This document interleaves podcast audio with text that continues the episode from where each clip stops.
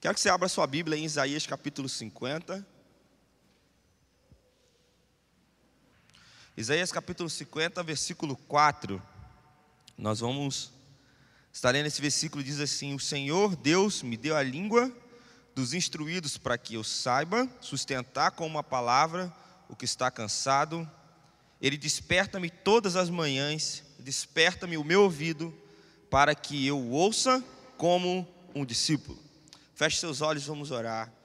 Senhor Jesus, nós oramos para que o Senhor fale com a gente, que o Senhor toque em nós, o Senhor toque em nossos corações, o Senhor toque as nossas famílias. Sabe, você na sua casa, você aqui no salão, sabe, coloca a mão no seu coração e peça para o Senhor tocar em você. Tocar em você. Diga assim: Espírito Santo, abra o meu entendimento, abra o meu coração, em nome de Jesus. Em nome de Jesus.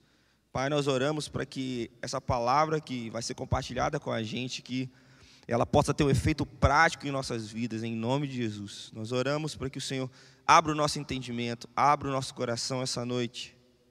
Dos meus irmãos estão sua, nas suas casas, se você estiver nos ouvindo no, no seu trabalho, peça ao Senhor também que abra o seu entendimento, em nome de Jesus. Amém e amém. Eu quero falar para você hoje sobre o que é ser um discípulo de Jesus. A gente acabou de ler aqui Isaías capítulo 50, e ele disse, né: Desperta-me o ouvido para que eu ouça como um discípulo. Então, quando Jesus ele andou por este mundo, é, durante todo o seu ministério, ele não apenas é, é, ensinou o jeito certo e mostrou o jeito certo de fazer as coisas, mas a, a preocupação maior de Jesus era formar discípulos. Sabe, foi dessa maneira que Jesus concentrou a obra do seu ministério, em fazer discípulos, na prática de formar discípulos. Então, o que a gente conhece hoje do que é uma igreja, do que, do que se trata a igreja hoje, a igreja do Senhor, ela é formada por discípulos. Então, a igreja do Senhor em toda a terra é composta por discípulos de Jesus.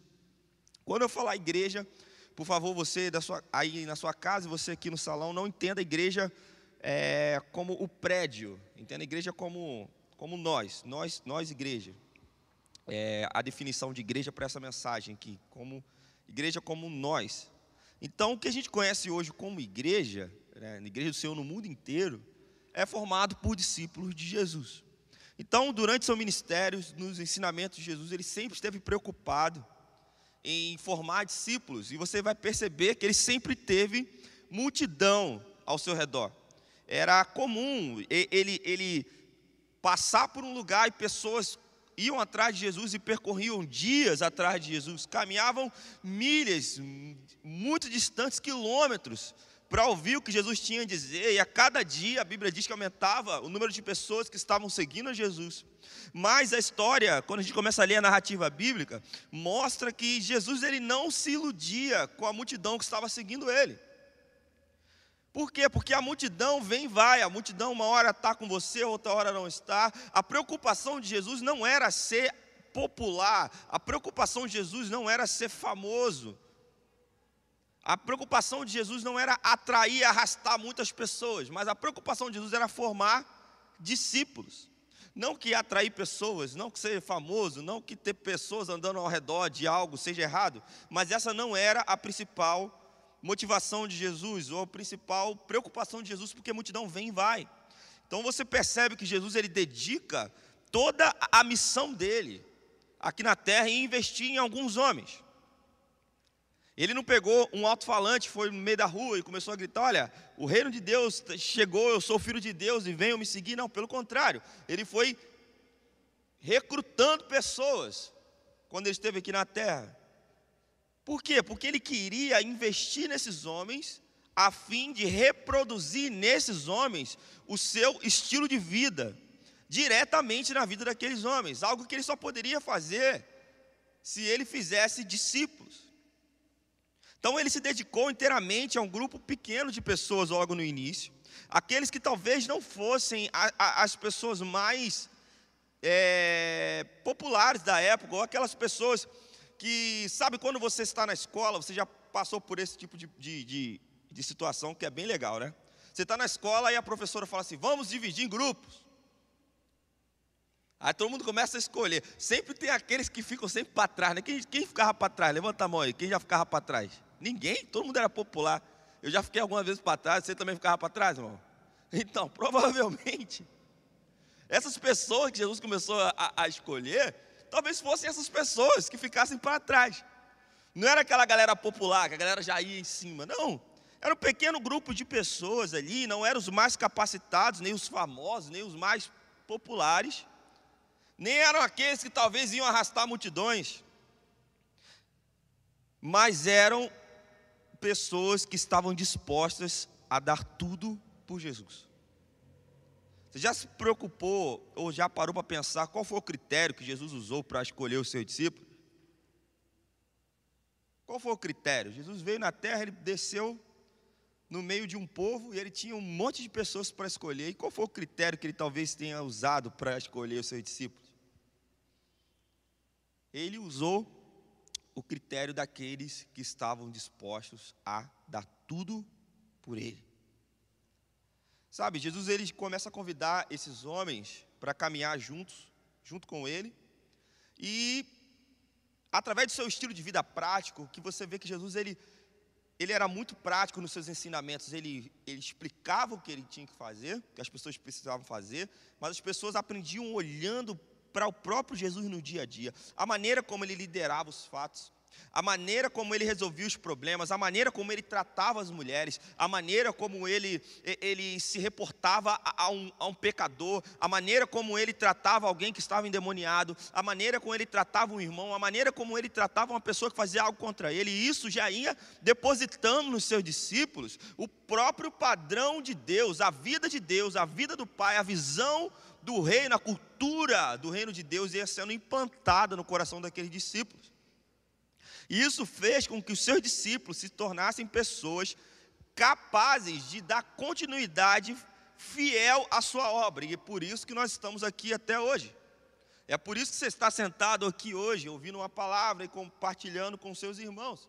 Porque esses discípulos foram capazes de aprender de uma tal forma e de dar continuidade fielmente a palavra de Jesus e a gente chegou até onde chegou.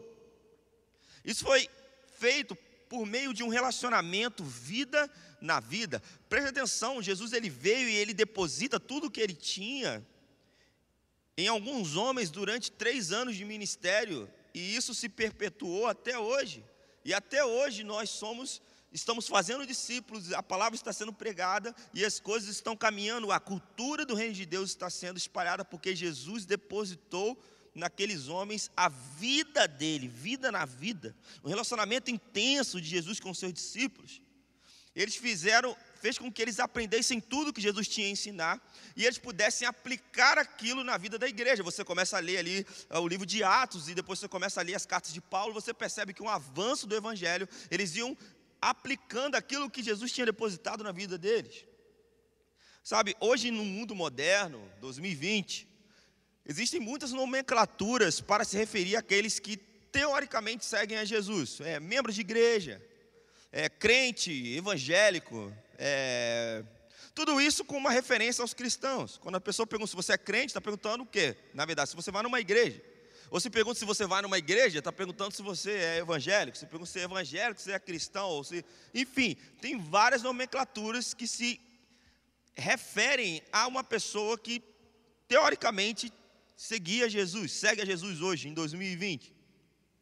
Mas nós, quando começamos a estudar a palavra, você vai ver que nós não encontramos muitas dessas palavras, ou dessas nomenclaturas que a gente usa hoje, na Bíblia para se referir aos seguidores de Jesus, mas é muito comum você encontrar a palavra discípulo para se referir a um seguidor de Jesus. Quando a igreja estava reunida ali, a Bíblia diz que estavam reunidos os discípulos de Jesus. Então Deus sempre gostou dessa forma de fazer discípulos para reproduzir a vida dele nas pessoas. Quer dizer, a vida que existe em mim, a vida de Deus que existe em mim e uma outra pessoa através do discipulado. Sabe, a, a, Bíblia mostra que pessoas já tinham um relacionamento de discípulo mesmo antes de Jesus. Jesus não foi o que estabelece, que, que apareceu a primeira vez com o discipulado na terra. Não foi Jesus. E os discípulos de Jesus não foram os primeiros discípulos. Sim, os primeiros discípulos de Jesus, mas não os primeiros discípulos na Bíblia. Se você for olhar lá no Antigo Testamento, você tem lá Moisés e Josué. Tinha um relacionamento de discipulado, de implantar aquilo que Deus tinha depositado na vida daquele mestre, daquela pessoa, no seu aluno. Sabe, Elias e Eliseu era um relacionamento de discipulado. Quando a gente pega a palavra discipulado e discípulo, ela toma uma proporção enorme no Novo Testamento, mas isso já acontecia no Antigo Testamento. O discipulado era algo que já era comum. Elias e Eliseu, Moisés, Josué e tantos outros. Então, na verdade, o que é ser um discípulo? Ou o que é um discípulo? Então, a palavra discípulo se refere a um estudante ou a um aprendiz. Por isso que eu disse para você que os discípulos de Jesus não foram os primeiros discípulos na Bíblia, como aprendizes ou estudantes. Sabe, nos dias de Jesus, os discípulos seguiam seu rabi, que significa o seu mestre. Para onde ele fosse, esses alunos, eles seguiam seu mestre, seu rabi, aprendendo com ele, com o seu ensino, sendo instruídos a fazer tudo o que ele fizesse com o seu estilo de vida. Basicamente, meu irmão, minha irmã, o discípulo é um seguidor. Se você quiser uma palavra para definir um discípulo, é um seguidor. Mas é preciso que você entenda esse termo seguidor de uma forma literal. Discípulo é um seguidor. Tornar-se discípulo de Jesus, basicamente, é você largar o que você tem e você segui-lo. Discípulo de Jesus segue Jesus. O discípulo é um seguidor. Quando você começa a prestar atenção de como Jesus recrutou os seus discípulos, qual era a palavra que ele usava? Segue-me. Segue-me. Um discípulo é um seguidor. Sabe, quando Jesus começou a chamar os seus discípulos, os seus primeiros discípulos, talvez eles nem compreendessem para onde Jesus estava os levando. Sabe, nem o impacto que isso teria, talvez eles nem imaginassem. Provavelmente eles não imaginavam que em 2020 a gente estaria aqui estudando sobre eles. Sabe, mas eles sabiam o que significava seguir. Eles não entendiam para onde eles estavam indo, mas o significado na prática do que é seguir, eles sabiam, porque eles ouviram Jesus falando: Ei, segue-me. E eles levantaram e foram. Largaram as suas redes e foram. Cobrava impostos, deixou de cobrar impostos e foi. Sabe, Jesus ele deixa uma ordem momentos antes dele dele subir aos céus para que seus discípulos formassem discípulos. É, antes de subir, ele estava ali com alguns discípulos e disse assim, Mateus capítulo 28, ele disse assim: Vocês vão, espalhem esse evangelho por toda a terra, façam discípulos, batizem em nome do Pai e do Filho e ensinem a observar tudo que eu tenho mandado, e eu estarei com vocês. Então você vê que quando Jesus está pregando é, é, é o evangelho ali para os seus, para os seus discípulos, ele enfatiza, antes dele subir aos céus, a necessidade deles continuarem reproduzindo aquilo que Jesus tinha reproduzido no coração deles. Sabe, essa é a maneira correta de formar um discípulo: ensinando, batizando, instruindo. Sabe, aquele que creu, se arrependeu e foi batizado, recebeu o dom do Espírito Santo, que é a salvação, a Bíblia chama de discípulo. Se você aceitou a Jesus, como a gente diz nos termos hoje, foi batizado, entregou a sua vida a Jesus, a Bíblia chama você de discípulo. É importante você entender que no contexto do Novo Testamento, não existe nenhuma pessoa que seja convertida e não seja discípulo. Todo mundo que se convertia era um seguidor. Então, é muito importante que você entenda isso, meu irmão. Salvo, convertido, discípulo, Todos esses são termos do Novo Testamento que estão se referindo à mesma pessoa. Quando a Bíblia diz alguém que foi salvo, alguém que foi convertido, ou alguém que é discípulo, ou alguém que é cristão, está se referindo a alguém que largou tudo para seguir Jesus, alguém que é um seguidor de Jesus. Por que, que eu estou frisando isso? Para você prestar atenção numa coisa. A palavra convertido, ela aparece duas vezes no Velho Testamento. A palavra crente aparece 15 vezes no Novo Testamento. E a palavra discípulo aparece três vezes no Velho Testamento e 258 vezes no Novo Testamento. Ou seja, quando começou a Bíblia, a narrativa bíblica, bíblica, a dar ênfase aos ensinamentos de Jesus e à vida da igreja, começa a vir muito a terminologia discípulo. Ou seja, se você aceitou Jesus, você é salvo, você é um discípulo, você é um seguidor de Jesus. E se você fizer ao contrário, também dá certo. Se você não é um seguidor de Jesus, você pode ter sido batizado, você pode ter levantado a sua mão, mas talvez você não tenha sido salvo. Por quê? Porque o que demonstra que você é um seguidor de Jesus é você ser um discípulo, é você ser batizado, é você aceitar a Jesus e você seguir literalmente Jesus. Sabe, a palavra evangélico que a gente usa não aparece nenhuma vez na Bíblia. Na verdade, é um termo usado para o evangelho, né? Mas essa, essa, esse termo é até carregado de uma fama. Quando alguém se refere aos evangélicos, geralmente é para falar alguma coisa ruim.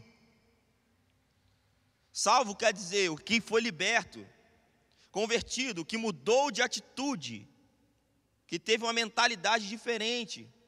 Sabe, discípulo, seguidor, praticante dos ensinos do mestre, submisso, crente é aquele que crê. Então, eu sempre penso e, e, sempre comento em relação a isso, que é muito comum aqui no Brasil, a gente encontrar pessoas que se dizem que são convertidas. Elas creem sinceramente que são salvas. Mas se você perguntar a elas se elas desejam se submeter e obedecer a Cristo, em tudo que elas fazem, elas vão dizer: ah, não, mas, mas ainda não estou preparado. Talvez um dia eu me consagre totalmente. Ou, sabe, aquelas pessoas que, que, que, que dizem isso, isso é uma total contradição, meu irmão. Como pode alguém se considerar salvo ou convertido se ainda não se entregou totalmente, incondicionalmente a Jesus Cristo para viver em total obediência a Ele? Renunciando tudo aquilo que tem e, e, e até mesmo a sua própria vida. Sabe, uma pessoa convertida é muito mais do que um crente, uma pessoa convertida é um discípulo, é um seguidor de Jesus. Mateus capítulo 9, versículo 9 diz assim: Partindo Jesus dali, viu sentado na co coletoria um homem chamado Mateus e disse-lhe: Segue-me. E ele levantou e seguiu. Sabe, ele se entregou completamente, ele largou tudo que ele estava fazendo e seguiu a Jesus. Há momentos antes do capítulo 9, se você voltar no capítulo 7 de Mateus, você começar a ler, você vai ver que Jesus estava ensinando ali o sermão do, no Sermão do Monte acerca da árvore e dos seus frutos. Ele estava falando sobre a árvore que dá frutos. Perdão. Em que uma árvore boa dá frutos bons e uma árvore ruim dá frutos ruins. E ele estava se referindo naquele, naquele, no seu discurso aos falsos profetas, ou falsos discípulos, e os identificava ali como lobos em pele de cordeiro. Mateus 7, 21 diz: Nem todo aquele que diz Senhor, Senhor entrará no reino dos céus, mas aquele que faz a vontade de meu Pai que está nos céus. Jesus estava querendo dizer aqui em Mateus capítulo 7 que ser um discípulo não consiste em saber o que Jesus faria em meu lugar, mas consiste em fazer aquilo que Jesus faria no seu lugar. Você pode saber tudo, meu irmão. Olha, quantas vezes você já foi em um congresso, você já é da, da velha guarda, você já foi num congresso chamado O que Jesus faria em meu lugar? Na época eu era bem jovem, era, todos os congressos tinham isso. Que Jesus faria? Você pode saber tudo que Jesus faria, mas se você não faz, você não é um seguidor. Sabe, Jesus estava dizendo que não basta saber, você precisa fazer. É necessário que você obedeça, fazer a vontade do Pai. Isso não significa que temos que ser perfeitos para seguir a Jesus. Olha, Júnior, então você está dizendo que nós temos que ser perfeitos para seguir a Jesus se eu não consigo obedecer sempre. Não, não é isso.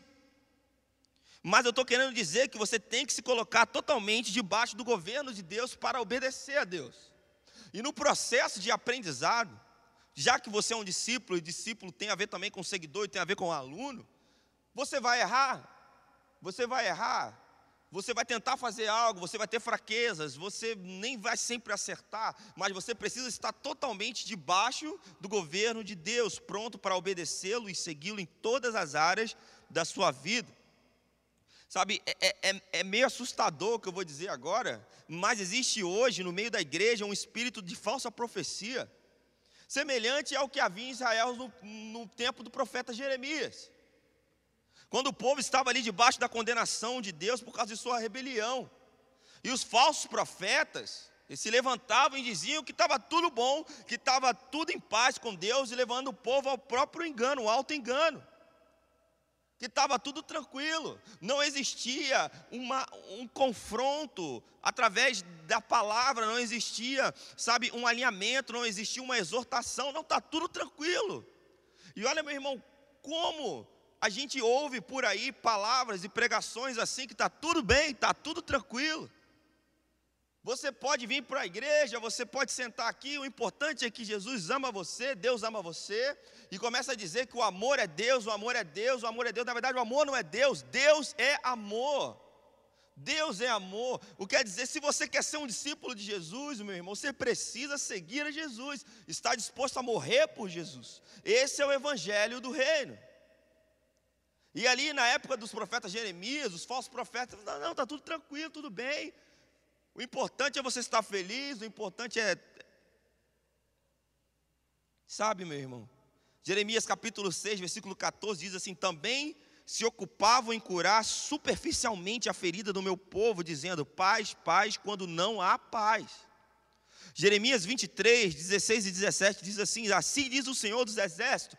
O, o Jeremias se levanta e, e, e, profetiza assim: Olha, não deis ouvido às palavras dos profetas que vos profetizam a vós, ensinando-vos vaidades.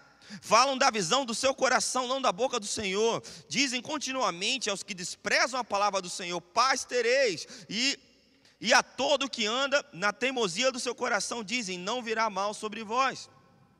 Sabe, o negócio estava tão feio na época de Jeremias, que Jeremias 15, 19, Jesus, Deus olha para Jeremias e diz uma coisa muito simples para ele, assim, olha, se você separar o vil do precioso, você vai ser a minha boca na terra. Estava tão feio ali para os profetas, que ele falou assim, ó, Jeremias, você só precisa separar o que é bom e o que é ruim da sua vida, separa isso, e eu vou usar você. Separa o que é vil e o precioso, e serás minha boca na terra.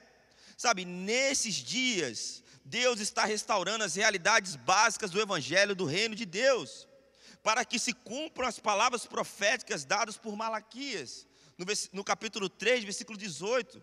Então vereis outra vez a diferença entre o justo e o ímpio, entre o que serve a Deus e o que não serve a Deus.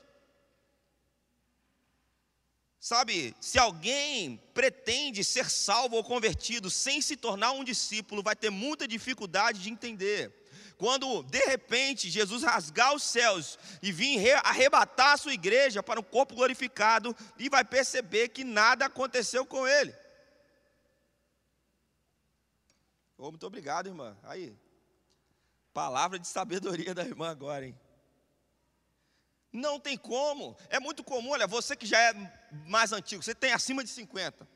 Você vai ver que na sua geração de jovens, era muito mais fácil saber quem era um jovem que era da igreja e um jovem que não era da igreja.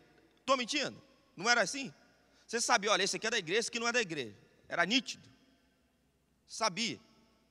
2020, você não tem mais como saber o jovem que é da igreja e o que não é da igreja. Estou mentindo? Não. Você que já tem mais de 50, você deve ficar escandalizado com os jovens da igreja hoje. Você não, não tem como mais. Está tão misturado, está tão, tão, tão. Estamos vivendo a época do, de Jeremias, meu irmão. E aí, os jovens vão para as igrejas. E chegam nessas igrejas, sabe o que eles falam? A pregação é que está tudo tranquilo. Está tudo tranquilo, Deus ama você, vem, a gente aceita você do jeito que você está, e nunca tem um confronto, não existe uma mudança. Você sabe, meu irmão, quando você, que é da velha guarda aí, Você entrou para a igreja, você tinha, além de algo com Deus, de um encontro com Deus e algo que revelava no seu coração, você tinha algo moral, você sabia quais eram os seus próprios passos que você tinha que tomar, meu irmão. Não precisava nem muito Deus falar com você, o próprio padrão já falava como você deveria ser. Sabe, se alguém pretende ser salvo, alguém que está me ouvindo em casa, alguém que está aí no YouTube ouvindo, se você pretende ser salvo e não quer ser um seguidor, você não vai ser salvo. Você vai ter muita dificuldade. Você vai vir para a igreja, você vai viver a sua vida na igreja, vai dar tudo tranquilo, Jesus vai voltar e você não vai reinar com Jesus. Todo salvo é um discípulo. Ninguém que está que não está disposto a ser um discípulo não pode ser salvo. Não pode ser salvo. As coisas vão muito mais daquilo que está escrito, as coisas vão muito mais daquilo que você está lendo. Existe, a, a, a Bíblia fala muito sobre isso, a gente ensina isso na sexta-feira, né, sobre o espírito da lei, sobre não é o que está escrito, mas o porquê está escrito. Não basta você levantar a sua mão e dizer que o Senhor é, é, o Deus da sua vida, você pular e tomar um banho no batistério e, e, e ser batizado. Se você não entregou a sua vida para Jesus, meu irmão, se você não segue a Jesus, não está disposto, você não é salvo, você vai para o inferno. E essa é a verdade. Essa é a verdade. Sabe, entre os termos que se referem a uma pessoa que está no reino de Deus, que aparece na Bíblia, Existem vários, mas nós devemos nos acostumar como igreja a usar entre nós o termo discípulo. Por quê? Porque discípulo é o termo mais abrangente, que expressa com mais exatidão a realidade da vida daquele que pertence ao reino de Deus. Crente é aquele que crê em qualquer coisa, mas discípulo é aquele que segue a Jesus. A igreja de Jesus não é formada por crentes, é formada por discípulos que são seguidores de Jesus, e os discípulos creem em Jesus. Discípulo é o termo que Jesus usa para os seus apóstolos, nossos primeiros irmãos. Então nós precisamos nos acostumar a usar essa terminologia de discípulo. Se você ouvir alguém falando por aí, você é um discípulo, não acha que o cara é tipo, sei lá, testemunha de Jeová ou alguma com seita, não, isso é bíblico.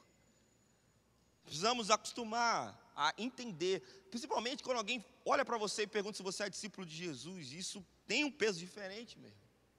Quando alguém vê alguém, você fazendo alguma coisa errada, se você presta atenção que você é um discípulo, você vai falar assim, cara, eu sou um discípulo de Jesus, eu não presto somente a, a, a, a satisfação à igreja, aos meus irmãos, mas eu presto satisfação ao próprio Jesus, meu irmão.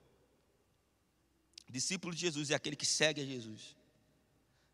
Existem algumas características desse discípulo de Jesus, coisas que todo discípulo tem. A primeira coisa é amar a Jesus sobre todas as coisas. Todo discípulo ama Jesus sobre todas as coisas. Lucas 14, 26 diz assim: Se alguém quiser vir a mim e não aborrecer pai e mãe, a mulher, filhos, irmãs e irmãs, e ainda a própria vida, não pode ser meu discípulo. E aqui está um versículo que tem muita confusão sobre a interpretação dele.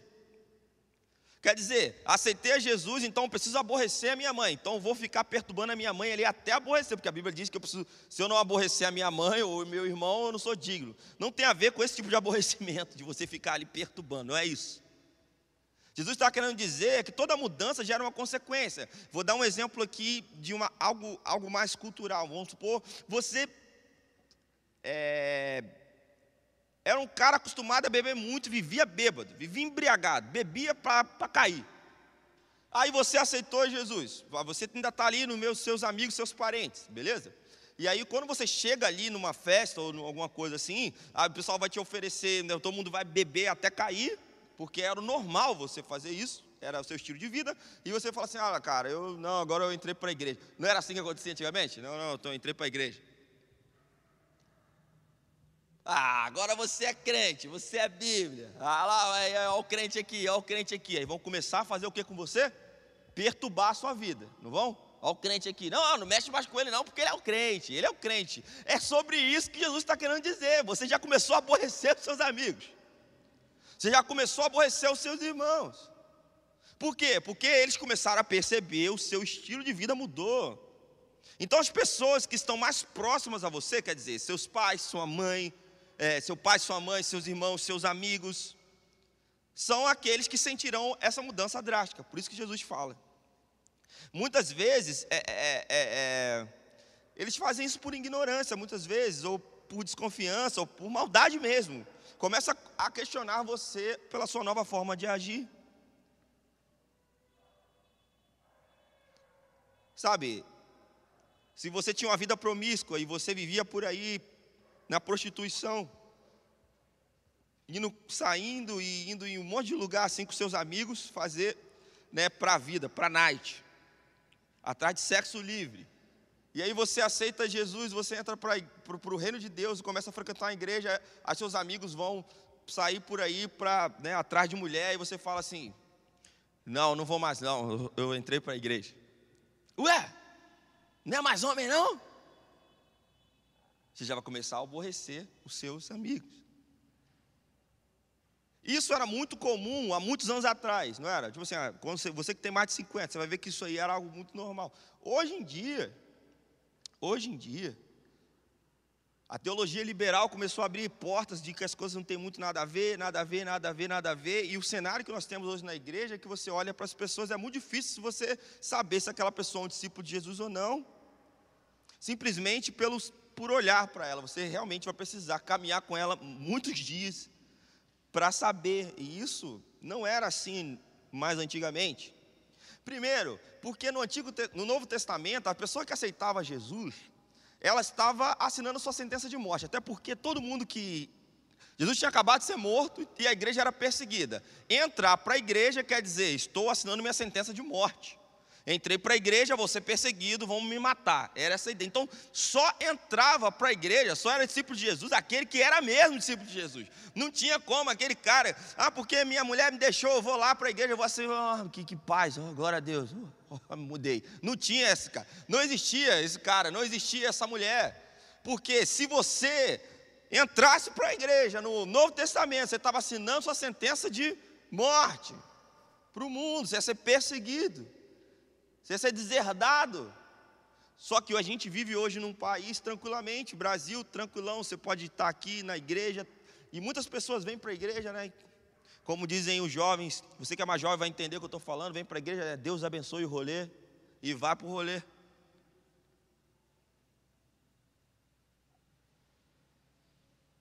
Sabe, meu irmão, Jesus não admite ser segundo lugar em nada. Sabe, não significa você deixar de amar seus irmãos, seus pais, mas significa você amar Jesus mais do que essas pessoas. Significa que quando o discípulo tem que optar, ele sabe por quem optar. Sabe, outra coisa, renunciar tudo que tem. Todo discípulo precisa renunciar tudo que tem. Bens, propriedade, dinheiro, muitos amam aquilo que nem tem, aquilo que desejam ter. Sabe, você precisa renunciar a ideias, tempo, sabe? Como você usa o seu tempo para o Senhor. Você tem que, que, que, deixar Deus governar o seu tempo. Você tem que usar seu tempo para a glória de Deus. Os discípulos passavam todo o seu tempo com Jesus. Eu não quero dizer agora aqui que se você está fazendo qualquer coisa que não seja ler a Bíblia orar, é a coisa secular. Não, pelo contrário, eu acredito que se você trabalha numa empresa, aquela empresa, você trabalha ali, você é, é, um, é um, alguém do reino de Deus naquela empresa. Então você está trabalhando ali, fazendo o reino de Deus naquela empresa.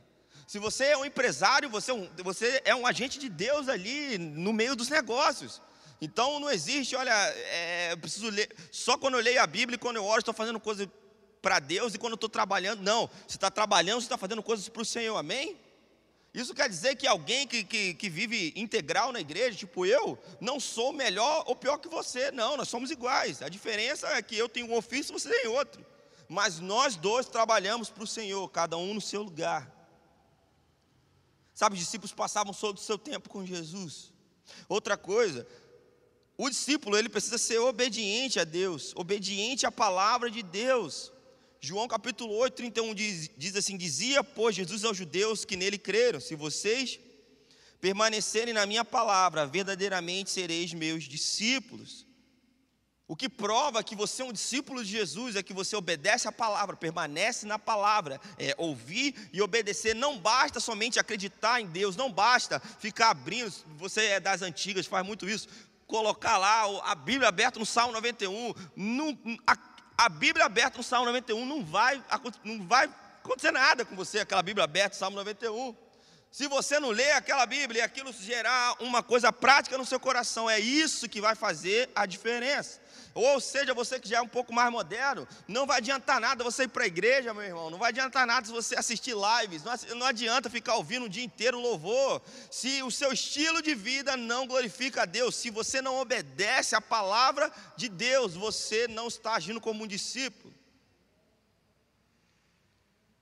Lucas 6,46 diz assim: E por que me chamais Senhor, Senhor, e não fazes o que eu vos digo?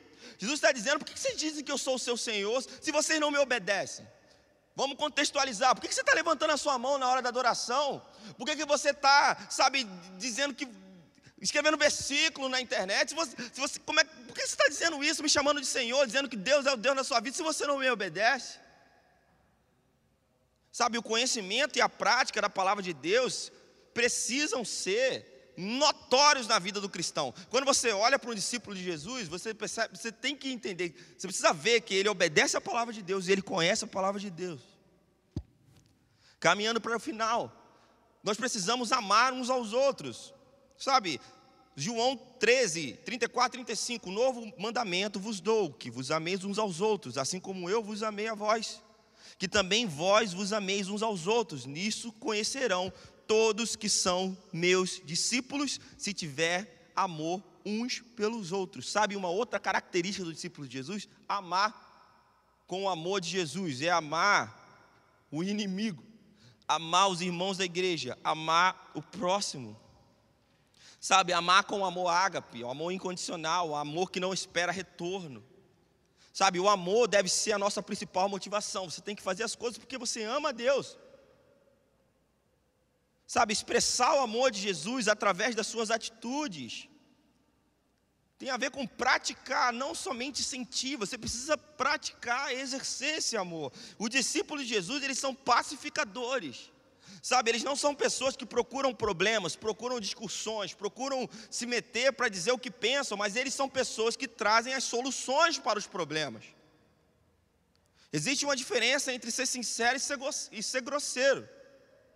Todo mundo hoje quer dar opinião, a internet deu voz para todo mundo, então todo mundo tem opinião sobre algo. E eu quero dizer uma coisa para você que está me ouvindo aí de casa, e você que está aqui: o mundo não precisa da sua opinião, o mundo precisa do seu exemplo. Já tem muita opinião por aí, ninguém quer saber mais o que você acha, as pessoas querem ver você fazendo. As pessoas não precisam mais saber o que a igreja diz, as pessoas precisam ver a igreja fazer aquilo.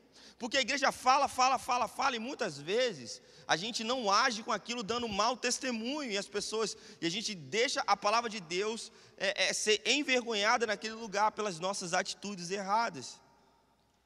Então o mundo não precisa da nossa opinião, meu irmão, o mundo precisa do nosso exemplo. O nosso exemplo transformará o, no, o mundo. Sabe, amar uma pessoa é você negar a si mesmo, mesmo quando você estiver certo. Mesmo quando você estiver certo, é correr, sabe, para tentar pacificar, é negar a si mesmo em favor dessa pessoa. Sabe, é assim que você conhece aquele que é seguidor de Jesus, discípulo, e aquele que não é. Se você é um discípulo, você ama. Se você ama, você é um discípulo. A última coisa, o discípulo multiplica a vida de Jesus. Sabe, Jesus, Deus quer ter uma grande família, e esse é o principal motivo de você estar vivo hoje. É o principal motivo de Deus não ter levado você para o céu. Deus quer ter uma família. A sua ideia de você estar aqui na terra não é somente para você ter um carro legal, você ter uma empresa legal, você ter. Sabe, todas essas coisas são muito boas, mas Deus quer que você espalhe a cultura do reino para que as pessoas acreditem em Jesus, aceitem a Jesus e entreguem sua vida para Jesus. Sabe por que, que você tem um filho? Sabe por que você tem um filho? O seu filho é uma alma que Deus colocou na sua mão para você levar para a eternidade com Deus. Cada filho que você tem é mais, uma, é mais uma alma que Deus deixa na sua responsabilidade para que você pregue o Evangelho e salve aquela vida. Sabe, às vezes quando a gente vai corrigir nossos filhos em casa, a gente pega lá uma vara, a gente corrige nossos filhos, talvez é, o, o, mundo está tão moderno que nem querem mais corrigir os filhos, agora é só na base da conversa. Lá, na, lá em casa é na Bíblia, a Bíblia a gente tem que pegar a vara e. Amém, irmão? Amém? Amém. Quem, quem, quem, quem foi criado assim? Amém? Eu fui criado assim, estou vivo, estou bem aqui, estou 100%. Dá certo, pode fazer isso. Então o que acontece? A gente pega a vara, às vezes em quando, olha para as crianças e fala assim: olha, isso aqui é um instrumento de Deus para livrar a sua alma do inferno. E a gente instrui as crianças no caminho que elas devem andar, e elas estão lá e amam a gente. Amam a gente. Sabe, multiplicar a vida de Jesus faz parte da vida do discípulo. O fruto que Jesus diz ali em João 15, 16, que é Vós não me escolheste a mim, mas eu vos escolhi a vós e vós e vos designei, designei para que vá e deis fruto, e o fruto permaneça, a fim de, de tudo quando pedires ao Pai em meu nome, Ele vos conceda. Então, o fruto que Jesus está dizendo aqui tem a ver com o resultado da gente estar ligado à videira que é Ele. Sabe, o discípulo precisa permanecer em Jesus. A palavra permanece no discípulo e o discípulo dá fruto e esse fruto permanece. Frutificar é uma consequência de uma vida sob o governo de Jesus. Não só o fruto, mas se, é, é, é, se somos verdadeiros discípulos de Jesus, estivermos nele, obedecendo a ele, servindo a ele, envolvidos nele, vamos dar fruto em nós e vamos fazer com que as pessoas que estão nos vendo, elas sejam alcançadas pela palavra de Deus e, e o fruto permanece. Sabe, essa foi a ordem que Jesus deu para a gente, Mateus capítulo 28. Aproximando ele dos discípulos, ele disse: Foi-me dada toda a autoridade no céu e na terra, portanto, ide, fazei discípulos de todas as nações, batizando-os em nome do Pai, do Filho, do Espírito Santo, ensinando a observar todas as coisas que eu vos tenho mandado, e eis que estou convosco todos os dias, até a consumação dos séculos. E ele subiu. Sabe qual foi a última o último mandamento, o último ensinamento que Jesus deixou, a última ordenança ali, a última, sabe, instrução. A palavra certa seria essa instrução para os seus, para os seus discípulos. Façam discípulos. Façam discípulos. Façam discípulos em toda, todas as nações. Sabe, Jesus não foi aos céus e falou assim: Ei, Junta todo mundo, vocês que sobraram aqui, que sobreviveram. Vamos fazer culto todo domingo. Eles até tentaram ficar, né, para sempre juntos ali. Aí mandou uma perseguição, essa perseguição que, que Deus, na história da igreja, você vai ver que eles se espalharam pelo mundo e a palavra chegou até você hoje. Muito legal estarmos aqui sentados. É muito legal. Mas o mandamento de Jesus que a gente faça discípulos. A nossa ideia não é pegar a palavra de Deus, crie, agora está legal, salvei, estou salvo e agora vou para a igreja manter minha chama acesa. Amém. Isso aí faz parte de vida de igreja, mas nós precisamos pregar a mensagem do evangelho do reino de Deus. Precisamos ver pessoas se batizando, meu irmão. Precisamos ver o batistério funcionando, pessoas se batizando. Sabe, hoje a igreja cresce assim, olha, uma galera está aqui, não concorda mais com isso daqui, sai daqui porque uma pessoa abriu ali um galpão e vai todo mundo para lá. É ou não é? Aí agora deu uma briga lá, agora vem todo mundo para o outro galpão ali. E todo mundo para o outro galpão. E só vive mudando de galpão em galpão em galpão. E os batistérios pararam de funcionar. Isso quer dizer que a igreja não está avançando, o reino de Deus não está crescendo. As pessoas só estão migrando de lugar. Ah, não, agora o som ali é mais legal, vou para lá. Ah, aqui está muito barulho, aqui é preto, não gosto de preto, vou para o branco. Aí vem para o lado branco. E os batistérios parados isso é culpa, ah, é culpa do pastor? Não, não é culpa do pastor, não, meu irmão. O mandamento de fazer discípulos não é para o pastor. Jesus não subiu e falou assim: olha, procura o pastor e manda ele fazer discípulo. Ele falou: não, olha, façam discípulos vocês. Então, nós, como segunda igreja batista, agora trazendo para a gente aqui, temos a responsabilidade de fazer esse batistério voltar a funcionar. Amém? Sabe, pensa em alguém da sua família que você gostaria de ver na família de Deus, cara.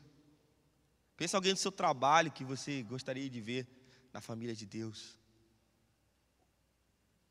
Sabe, feche seus olhos. Você que está na sua casa, feche seus olhos aí. Pense em alguém que você conhece. Que você gostaria que tivesse na família de Deus?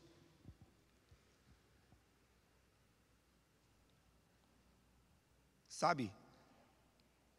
Por que não fazer discípulos hoje? Por que não a gente começar a pregar? Por que não a gente começar a ser intencional em trazer aquela alma? Pense nos seus familiares, pense nos seus filhos, pense em quem você conhece. Como seria bom Sabe, se Deus colocou você perto dessas pessoas, você pode trazer essas pessoas para o reino de Deus, cara. Mas para isso nós precisamos de duas coisas. A primeira coisa é que você entenda o que é ser um verdadeiro discípulo. Se existe algo falhando no seu coração, no seu caráter em relação a isso, eu oro para que você peça perdão agora ao Senhor, feche seus olhos e fale o Senhor. Sabe, se você tem deixado alguma área da sua vida que Deus não tem controle, que você não quer abrir mão, sabe? Se arrependa agora. Eu oro para que você arrependa. Eu oro para que o Senhor libere arrependimento sobre nós. Arrependimento sobre nós. Arrependimento sobre nós. Que o Senhor libere arrependimento sobre nós. Existe uma, alguma área da sua vida que você precisa se arrepender. Essa é a hora. Sabe, Deus dá graça aos humildes. Deus dá graça aos humildes. Quando nós nos achegamos a Deus, Ele se achega a nós. Quer dizer, cada passo que você dá em direção a Deus, Ele abre ainda mais os braços e se achega mais perto de você. A intenção de Deus é chegar perto de você. Ele quer estar perto de você. Deus não é o velho da prancheta com um monte de coisa anotada que você fez errado. Não, Ele é o Pai, Ele é o Abba. Ele é o Pai de quando você chega mesmo longe dele por, por dias, meses, semanas longe do, do lugar de oração. Ele está sempre disposto a te receber. Ele é o Abba. Essa é a primeira coisa que você tem que fazer. A segunda coisa é se comprometer em fazer discípulos. Você precisa se comprometer em fazer discípulos. Esse foi um, um pedido de Jesus para você, foi uma instrução de Jesus, foi a última instrução de Jesus antes de subir aos céus. Faça discípulo, discípulos, ensine pessoas, batize pessoas, faça o evangelho do reino ser propagado, batize pessoas, pregue para pessoas, ensine pessoas. Você precisa se comprometer, meu irmão. Essa pessoa que você está pensando, se comprometa com o Senhor. Senhor, eu me comprometo levar o, a tua palavra até essa pessoa, seja através das minhas ações, seja através de um convite para assistir um culto online, seja através de um convite para trazê-la no culto presencial, seja, sabe, meu irmão, Deus vai te dar estratégias de alcançar o perdido.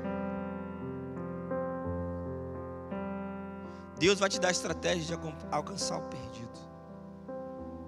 Sim, Jesus, nós nos comprometemos com o ID, o seu, como seus discípulos, para o avanço do reino, ser seguidores do Senhor, de seguir ao Senhor em todas as áreas da nossa vida, em seguir ao Senhor em todas as áreas da nossa vida. Quando você está de olhos fechados, se você está ouvindo essa palavra e você quer entregar a sua vida para Jesus hoje?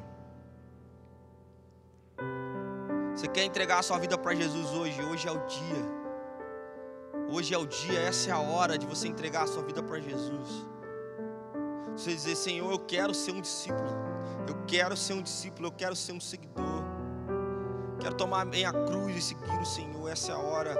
Faça uma oração assim no seu lugar. Diga assim: Senhor, eu te aceito como Senhor e Salvador da minha vida. Escreve o meu nome no livro da vida. Transforma o meu coração. Eu me arrependo, eu me arrependo, eu careço da Sua misericórdia. Salva, salva minha vida, salva minha alma. Eu me entrego totalmente ao Senhor. O Senhor é o, o Rei da minha vida. Eu me entrego ao Seu governo. Eu me entrego à Sua vontade.